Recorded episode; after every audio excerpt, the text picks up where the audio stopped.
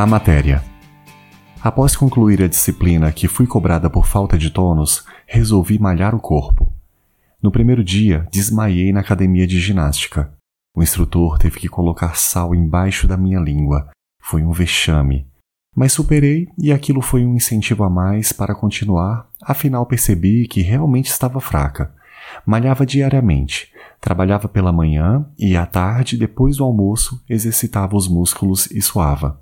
Quando voltei às aulas de teatro, iniciei mais uma montagem teatral. Dessa vez, iria trabalhar com o texto de um autor polêmico que me trazia algumas lembranças do ensino médio. Adivinhou?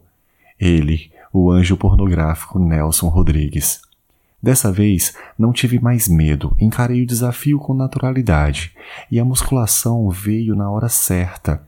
Todo bom conhecedor da escrita de Nelson sabe que suas obras levadas ao palco podem ter cenas de nudez ou sensualidade.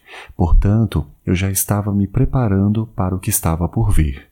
Com as atividades físicas, meu corpo ficou melhor para o papel e pude perceber a diferença que faz um corpo tonificado.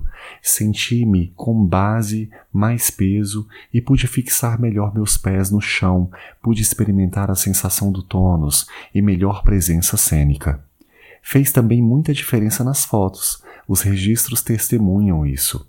O corpo é sagrado e ele é o começo da preparação, o meio de instrumento e o fim da tensão.